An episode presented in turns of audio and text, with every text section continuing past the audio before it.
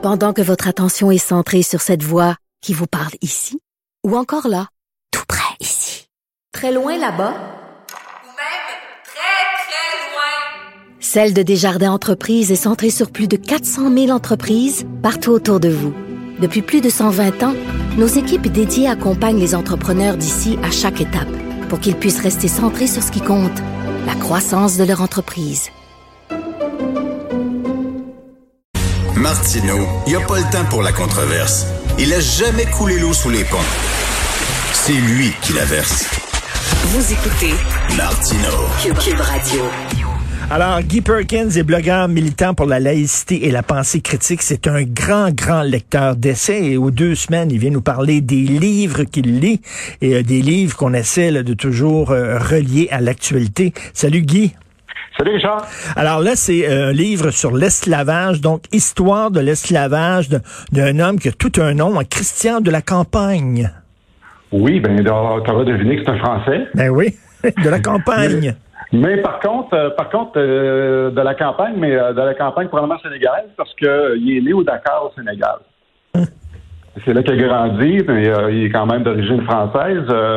Euh, et puis, c'est un, c'est un livre qui, qui est quand même pas un livre récent, c'est un livre qui date de 2002. OK. Pourquoi, pourquoi j'ai fait ça? C'est que euh, je suis allé chercher dans, dans, dans, dans mes archives que j'avais dans la bibliothèque. Parce que j'écoute depuis un certain temps euh, tout le discours, euh, euh, comment dire, victimaire et surtout accusateur des, des woke. On a l'impression que pour eux, que le, avant le- leur arrivée, que euh, l'histoire n'existait pas. Et puis, euh, ça- des fois, je m'influence moi-même parce que j'ai fait une publication dernièrement sur euh, ma page Facebook où je faisais référence justement à cause de tous ces commentaires-là. À quel point j'avais été euh, marqué euh, dans mes jeunes années par la série Roots. Oui, que tu as Euh, revu récemment, la série Roots Racine, et c'était la première fois à la télévision américaine où on parlait ouvertement et franchement de l'esclavage. Euh, de l'esclavage, de, de de- justement de l'histoire des Noirs, et puis ça avait été un succès incroyable à l'époque, parce qu'on était tous dans une mouvance à ce moment-là. Tu sais, on, on- ça faisait à peine dix ans que les lois des droits civiques avaient été mises en place en 64. Donc, euh, la série est apparue en 76. Il y avait tout ce courant-là. C'est un courant humaniste qui était, lui, justement, qui était à l'origine de tout le, le- le démarrage de, de se remettre en question, justement, sur les facteurs moraux qui, qui sont définitivement pas venus des religions, des, des courants humanistes qui, eux, originaient justement des courants de, de, de pensée des, euh, des Lumières. Parce que les Lumières, eux, n'ont pas nécessairement créé l'humanisme, c'est par après que c'est venu, mais c'est tout un, justement un enchaînement de, d'évolution des idées qui a amené à ça.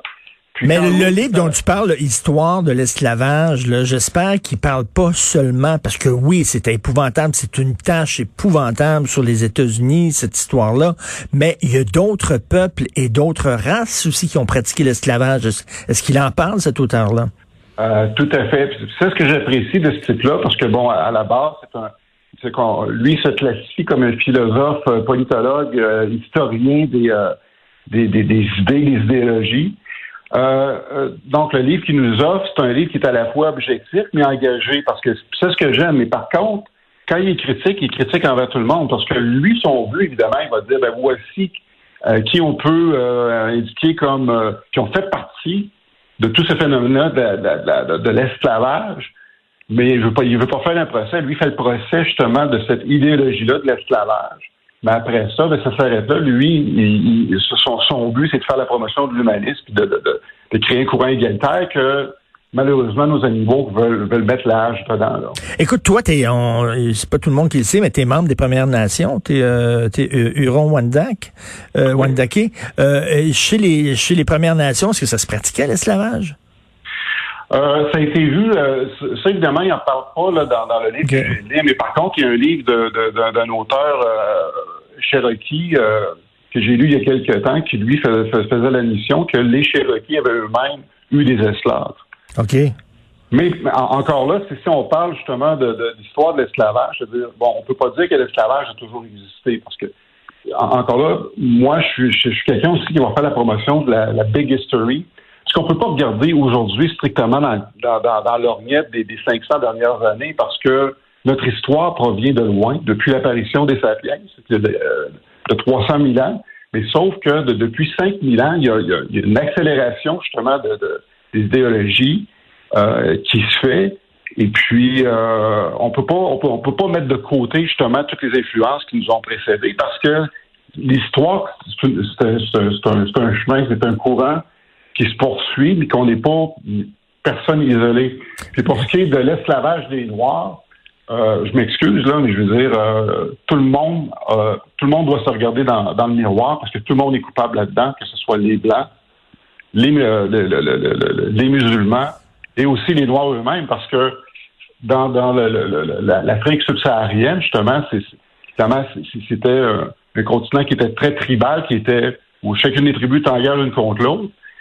Puis le dominant, justement, euh, allait lui-même faire les razzias pour les amener aux Blancs sur les côtes pour les vendre. OK, donc les Noirs, entre eux, faisaient participer à ce système d'esclavage-là, c'est-à-dire que euh, ils faisaient des razzias, puis ils allaient, ils allaient les vendre aux Blancs. Et comme tu disais, les ben, musulmans...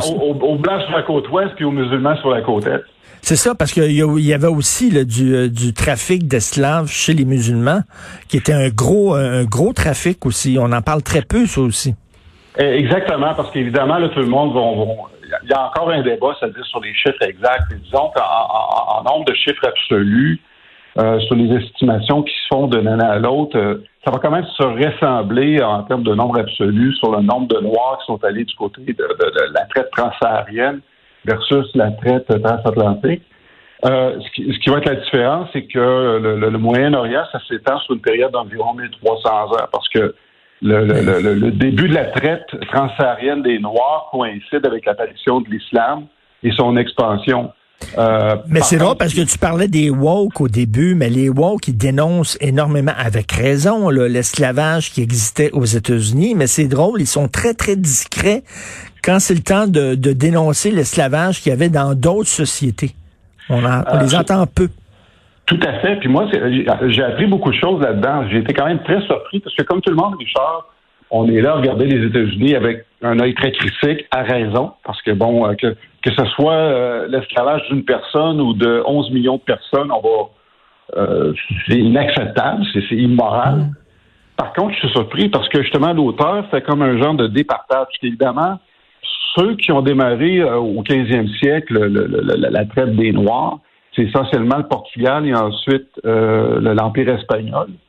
Parce que l'estimé qui est fait est d'environ 11 millions sur une période d'environ 150, 150 euh, à 300 ans. Il y aurait eu 11 millions d'Africains qui auraient été euh, transportés d'Afrique vers les Amériques. C'est énorme, 11 millions de personnes. Mais là, là, là j'ai eu vraiment une surprise. C'est là qu'on voit justement que les discours sont, sont biaisés parce qu'on ne dit pas tout. Parce que lui, ce qu'il dit là-dedans, c'est que sur ce 11 millions-là, euh, combien t'estimes, Richard, qu'il y en a eu d'envoyés de, aux États-Unis? Je sais pas, je te dirais 5 millions? 500 000. Ah, oui. 500 000. Je te dis pas que c'est, ça veut pas dire que je veux pas minimiser non plus, Moi non plus, moi non plus, mais c'est parce qu'il y a, y, a, y a une partie du discours qui est oubliée parce que sur les 11 millions, il y en a 4 millions qui sont allés au Brésil. ça, il n'y a plus personne qui en parle. 4 millions au Brésil. Oui. Puis, puis euh, dans, les, dans les pays musulmans, il y en avait plusieurs millions aussi. Là.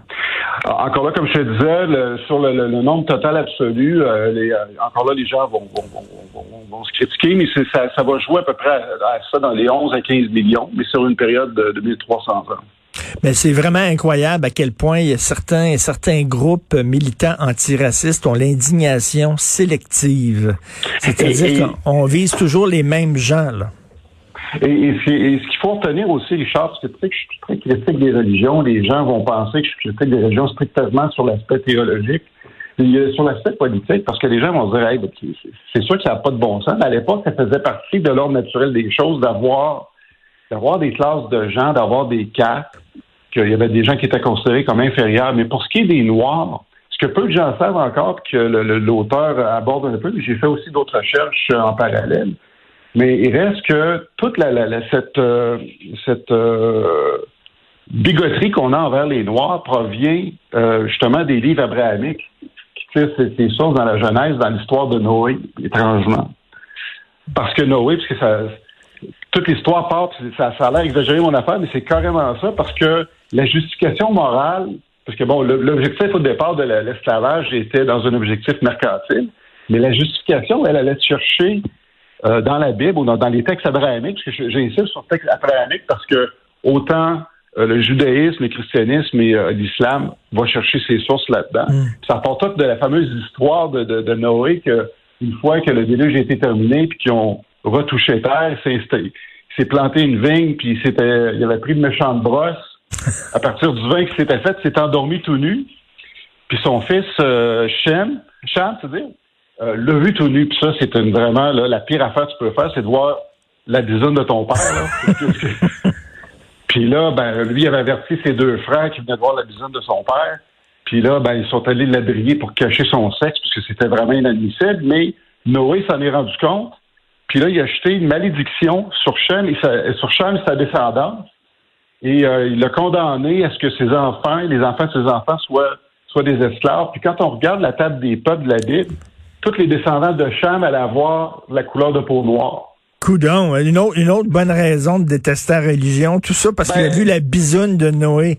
Écoute, on, on rappelle, je savais pas, je savais même pas que Noé avait une bisoune. Donc, on, rappelle euh, le livre de Christian de la Campagne, Histoire de l'esclavage, qui est disponible dans toutes les bonnes librairies. Merci beaucoup, Guy. Bonne semaine, bon week-end. Salut.